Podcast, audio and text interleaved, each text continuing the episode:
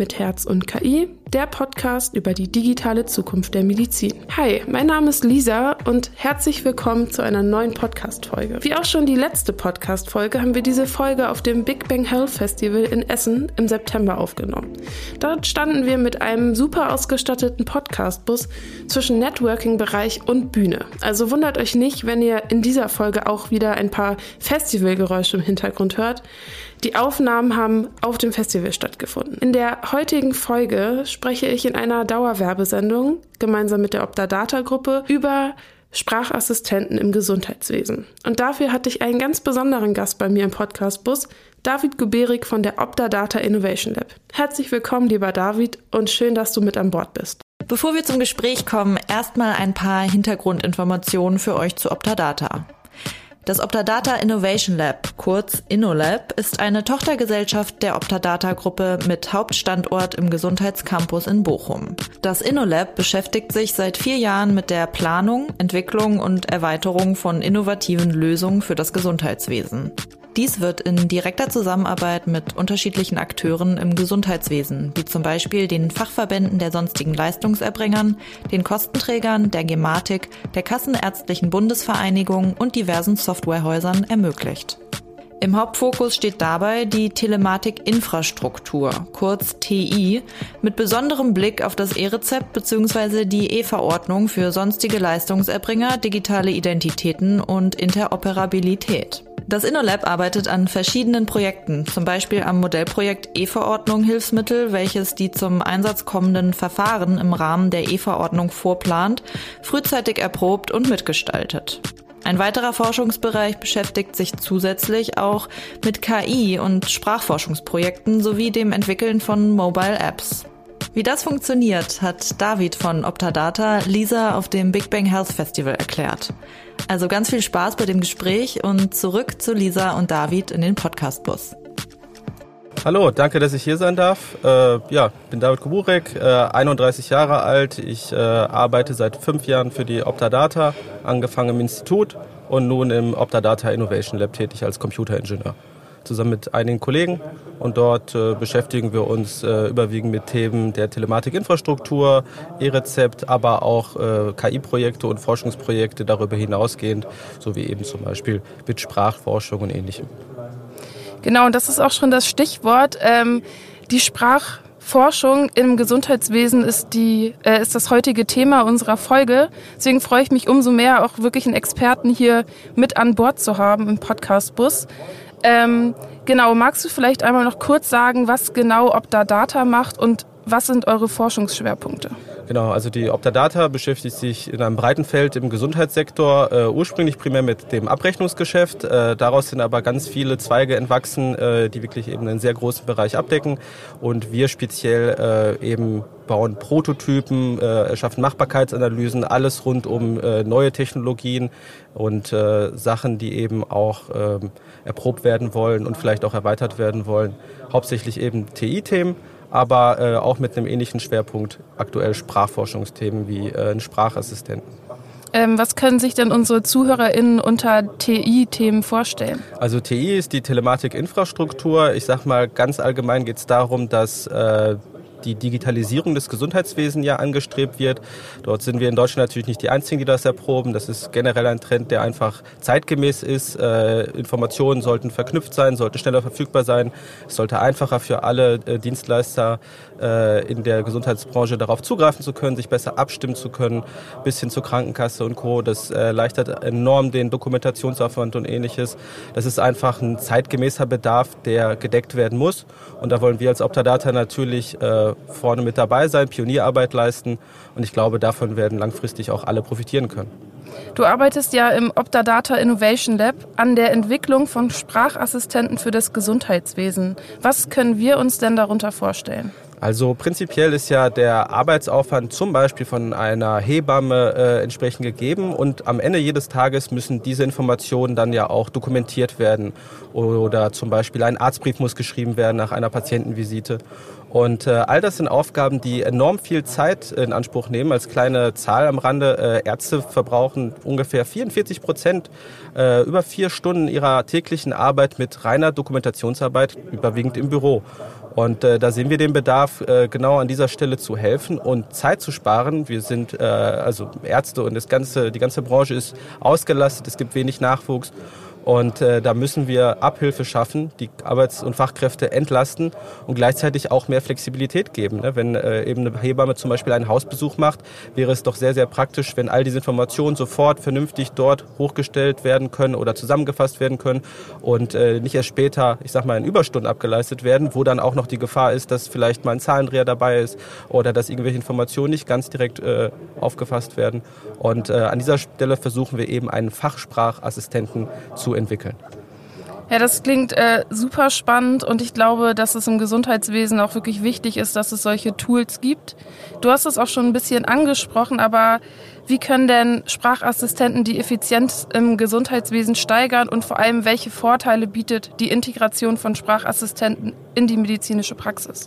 Also insgesamt, wie ja gerade schon erwähnt, äh, bei Ärzten fast 50 Prozent äh, der Zeit geht drauf. Das ist enorm. Und äh, da versuchen wir eben äh, mit Hilfe solcher Assistenten dieser Arbeit zu entlasten. Wir versuchen eine höhere Flexibilität generell für alle Berufszweige dort damit zu erreichen, eine höhere, äh, wie sagt man, eine Fehlerkorrekturrate. Ähm, und äh, gerade in den Bereichen wie Krankenfahrten oder Hebammen ist eben die Mobilität ein ganz, ganz wichtiger Punkt. Und äh, natürlich, wenn wir uns vorstellen, dass wir diese Informationen, die natürlich hochsensibel sind, das ist nochmal ein ganz anderes Thema, äh, wenn diese Informationen vorliegen, dann äh, könnte man sich auch denken, dass diese automatisiert einsortiert und eingepflegt werden. Das ist ja auch der nächste Schritt. Wenn ich jetzt nur eine Transkription, also ich sag mal einfach das, was gesprochen wurde, in Text vorliegen habe, ist das schon mal praktisch, muss ich ja dann trotzdem noch dort einfügen, wo es hingehört. Und äh, deswegen ist äh, in, diesem, in diesem Thema auch Hand in Hand natürlich die Interoperabilität mit anderen äh, Fachanwendungen und Branchensoftware. Und äh, da proben wir uns natürlich auch drin. Perspektivisch könnte man sich zum Beispiel vorstellen, dass ein Arzt eben einen Patientenbesuch hat und schon währenddessen der Arztbrief vorbereitet wird, vielleicht sogar schon in äh, Utopie ein paar Diagnoseempfehlungen oder Hinweise, vielleicht auch zum Beispiel, oh, der Blutgaswert, der war letzte Woche schon besonders niedrig, jetzt ist er immer noch niedrig, da ist vielleicht dann ein anderer Handlungsbedarf und äh, dass idealerweise der Arzt das nur noch einmal prüfen muss, bevor es dann äh, wirklich abschließend dokumentiert wird. Und ich glaube, dass wir so äh, ein Werkzeug liefern, liefern, um eben diese Kräfte, die wirklich sehr, sehr, sehr wichtig für unsere Gesellschaft sind und extrem überbelastet sind, zumindest ein Stück weit entlasten können und deren Arbeit etwas angenehmer gestalten. Kommen wir auf ein Thema zu sprechen, was wahrscheinlich viele unserer ZuhörerInnen interessiert. Ähm, Stichwort Datenqualität und vor allem auch Datensicherheit. Ähm, mit welchen Herausforderungen ist man denn da in der Entwicklung konfrontiert? Also ganz grundlegend erstmal für jede Art von KI-Projekt werden große Mengen an hochwertigen Trainingsdaten benötigt. Das bedeutet, man braucht nicht nur vielleicht ein paar Beispielsätze, sondern man braucht die Übersetzung davon. Man braucht vielleicht sogar je nach Modell die ganz genauen Sekundenabschnitte, wann welches Wort gesagt wurde. Das heißt, da ist schon mal eine hohe Grundauslastung an hochwertigen Daten gefordert. Und gleichzeitig wollen wir ja eine Fachbranche bedienen. Das ist eine Fachsprache. Wir haben Abkürzungen, wir haben spezielle Begriffe, äh, Mehrdeutigkeiten potenziell speziell, die alle eben branchenspezifisch sind. Und äh, diese Datensätze gibt es teilweise einfach überhaupt nicht. Das heißt, wir sind damit konfrontiert, uns eine Basis aus Allgemeinsprachdaten äh, zusammenzustellen und diese dann eben um zum Beispiel Fachdaten zu erweitern. Dafür bedienen wir uns auch ein ganz interessantes Konzept, unter anderem des Voice Clonings zum Beispiel, wo wir versuchen, Sprachcharakteristika, also die, die Spracheigenschaften, die Klang, Farbe und ähnliches von einem Sprecher zu extrahieren, sozusagen zu übernehmen, um dann damit äh, weitere Sprachdaten erstellen zu können, um unserem Datensatz zu erweitern. Daten ist wirklich das Gold unserer Technologiezeit und äh, die Qualität muss wirklich enorm hoch sein, weil äh, perspektivisch gesehen ist natürlich ein Zahlendreher in einer Medikation fatal und das darf nicht passieren. Das ist wirklich nicht, äh, dass man es dann nochmal einspricht, sondern es ist eine besondere Herausforderung an die Qualität der Daten gestellt. Und gleichzeitig handelt es sich ja dabei um hochsensible. Das heißt, wir können, äh, wenn wir ein System haben, darf es zum Beispiel überhaupt nicht sein, dass in diesem System noch äh, Patientendaten in irgendeiner Art und Weise vorhanden sind, die vielleicht ableitbar wären. Äh, es geht auch darum, wo läuft dann am Ende diese Software? Wenn wir uns jetzt vorstellen, wir machen es günstig, wir mieten irgendwas bei Google oder Amazon, dann können wir gar nicht sicherstellen, dass die Server in Deutschland stehen und damit eben die Datenschutzanforderungen erstellt sind. Das heißt, wir müssen uns sogar damit beschäftigen, wo läuft denn äh, unsere Software später, wo trainieren wir die? Wie anonymisieren wir all diese Daten? Und das ist auch wirklich nur die Spitze vom Eisberg. Es sind viele, viele kleine fummelige Probleme, die diesen Weg sehr steinig machen, aber wir stellen uns trotzdem mit sehr viel Spaß und Neugierde dieser Herausforderung. Ähm, wenn es um sensible Gesundheitsdaten geht, dürfen keine Fehler passieren. Wie stellt ihr bei Optadata denn sicher, dass bei der Nutzung von Sprachassistenten der Datenschutz gewahrt wird? Und wiegt der Nutzen dieser Technologie die Gefahren auf? Ähm, ja, wie gerade anfangs erwähnt, es ist ein sehr heikles Thema und wir sind auch noch nicht so weit, dass wir dafür eine finale Lösung anbieten können, die vielleicht sogar allgemeingültig wäre. Ähm, ein Grundkonzept der KI-Forschung ist, dass wenn das Modell einmal trainiert wird, dort in dem Modell selbst eben die Trainingsdaten so nicht mehr vorliegen, die sind abstrahiert. Das heißt, die sind sozusagen in die Erkenntnis eingeflossen, dass jetzt Fachsprache verstanden werden kann, aber äh, das Modell selbst enthält keine Patientendaten zum Beispiel mehr. Gleichzeitig müssen wir da auch in der Technologie noch realistisch denken. Das heißt, wir sind noch lange nicht so weit, dass äh, das Modell irgendwelche äh, Übersetzungen oder irgendwelche Verschriftlichungen liefert und dann sofort eingespeist werden kann in die äh, entsprechenden Systeme. Das muss immer noch von einem Menschen geprüft werden. Und das ist auch noch, glaube ich, etwas, was eine Zeit lang so sein wird. Es ist einfach zu kritisch und es stellt sich ja auch noch die, äh, ich sag mal, ethische Frage, wer ist denn am Ende dafür verantwortlich, wenn ein Fehler passiert? Wie viel äh, Arbeit sollte, sage ich mal, von einem KI-System gemacht werden dürfen und wo ist es dann äh, besser etwas, was der Arzt oder das Fachpersonal dann vielleicht übernimmt? Das sind Fragen, mit denen wir uns auch noch beschäftigen. Aktuell fokussieren wir uns aber erstmal auf die technische Machbarkeit, um uns dann später mit äh, den Fragen des Datenschutzes auseinanderzusetzen. Du hast es auch schon so ein bisschen ähm, erwähnt. Viele haben ja ein bisschen die Sorge, wenn sie an so technologische Fortschritte in der Medizin denken, dass der Mensch dahinter ersetzt wird. Ja. Ähm, ist die Angst aus deiner Sicht berechtigt oder müssen wir uns fürchten, dass jetzt Sprachassistenten wirklich unseren Job übernehmen? Äh, nein, das glaube ich nicht. Ich glaube, dass gerade bei einem Thema wie Medizin am Ende äh, der Mensch immer eine zentrale Rolle spielen wird. Schließlich geht es effektiv genau um den, um das Empfindlichste, nämlich die Gesundheit. Und ähm, es ist ein Werkzeug. Es ist ein Werkzeug, was die Arbeit der Ärzte erleichtern soll, was die Arbeit verbessern soll, was vor allem Entlastung sorgen soll, damit eben zum Beispiel ein Arzt oder eine Hebamme oder einer, der Krankenfahrten macht, sich mehr auf die eigentliche Arbeit konzentrieren kann. Wir wollen äh, Arbeit entlasten, die nicht zum Kerngebiet der Fachleute gehört.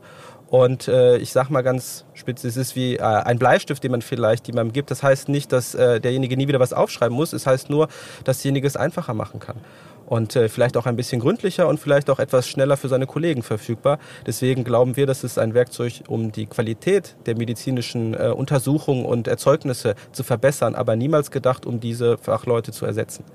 Eins dieser Werkzeuge ist ja auch die Telematik-Infrastruktur. Mhm. Ähm, dafür seid ihr bei Optadata ja Experte. Ähm, revolutionieren Sprachassistenten im Gesundheitswesen in Zukunft auch den Ausbau der Telematikinfrastruktur und wo könnte die Technologie sinnvoll eingesetzt werden?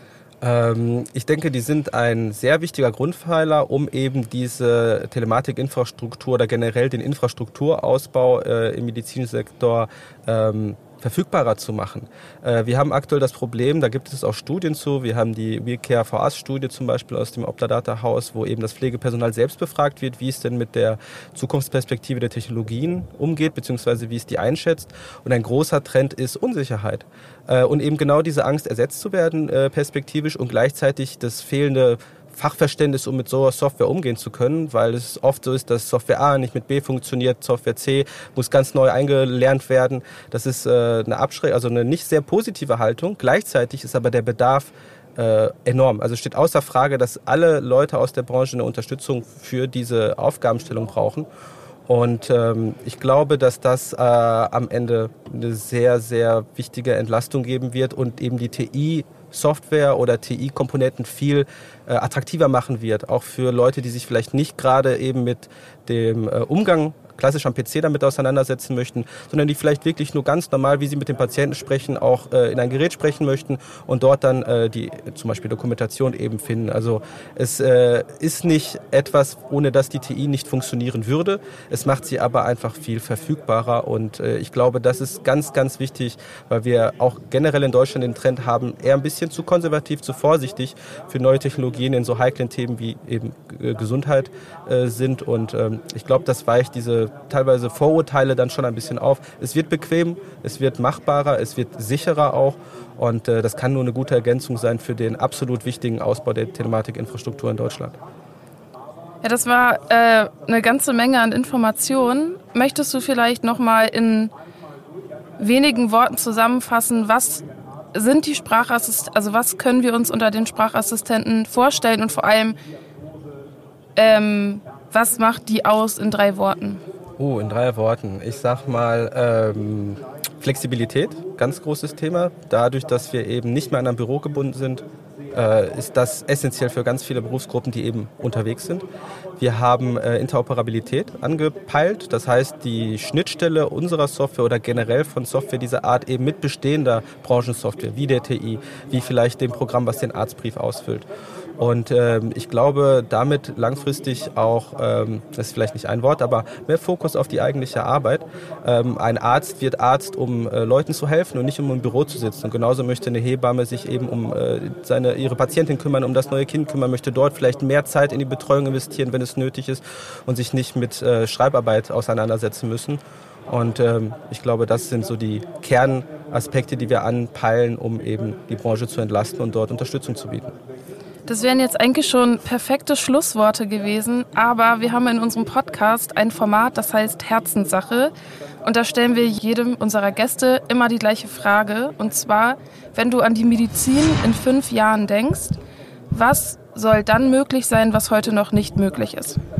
Ähm, meiner Meinung nach sollte es äh, möglich sein, dass ähm, alle Gesundheits- oder alle Player im, in den Gesundheitsfachbereichen äh, sich frei äh, austauschen können, von der Krankenkasse über die Ärzte, über die Krankenhäuser hinweg. Ähm, es ist essentiell im internationalen Vergleich, dass wir dort mit aufschließen. Die Skandinavier machen das wunderbar vor, an denen wir uns natürlich auch irgendwo orientieren. Und ich glaube, dass der Weg, den wir aktuell gehen, äh, überfällig ist, dass äh, die Infrastruktur dafür auszubauen.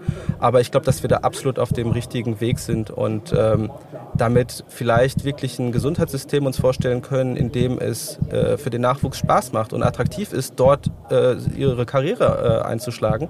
Und ähm, ich glaube, wenn der Fachkräftemangel durch zum Beispiel solche Anreize dass eben der Fokus auf die eigentliche Arbeit fallen kann, ähm, attraktiver wird, ist das ein gigantisches Ziel, sodass wir uns viel mehr und mit viel mehr Freude auch in diesem Berufsfeld bewegen können. Vielen Dank, David. Ähm, noch eine letzte Frage. Wir befinden uns ja gerade auf dem Big Bang Health Festival in Essen und ähm, der Slogan dieses Festivals ist es, die Zukunft der Medizin live zu erleben. Ähm, was glaubst du denn, braucht die Medizin, damit sie auch wirklich zukunftsfähig wird und vielleicht sogar bleibt? Ähm, ich glaube, äh, es sollte da ein großes gemeinsames Ziel von allen Akteuren angestrebt werden. Äh, es ist natürlich immer noch ein kapitalisiertes Geschäft. Äh, es muss Geld verdient werden, es müssen Gehälter gezahlt werden. Aber das sollte nicht im Vordergrund stehen hinsichtlich des obergottlichen Ziels. Wir wollen Gesundheit schaffen, wir wollen Gesundheit verfügbar machen, wir wollen die Branche attraktiv für den Nachwuchs machen. Und ähm, ich glaube, das ist ein äh, sehr wichtiges Ziel, auf das wir da hinarbeiten können. Zurück aus unserer gewohnten Aufnahmesituation in unserem Hamburger Studio möchte ich natürlich meinen Dank auch an euch richten. Vielen Dank, dass ihr wieder zugehört habt. Falls ihr Fragen, Anmerkungen oder Feedback habt, schreibt uns gerne eine Mail an podcast.jdb.de und wir hören uns beim nächsten Mal wieder.